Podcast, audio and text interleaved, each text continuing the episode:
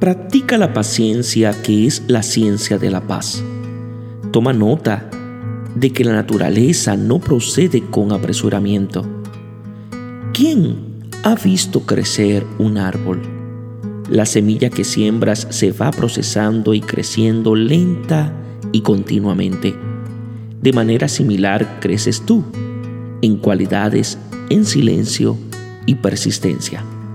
Hazte consciente de un defecto tuyo y con paciencia comienza y continúa día a día desarraigándolo y cambiándolo por la virtud contraria.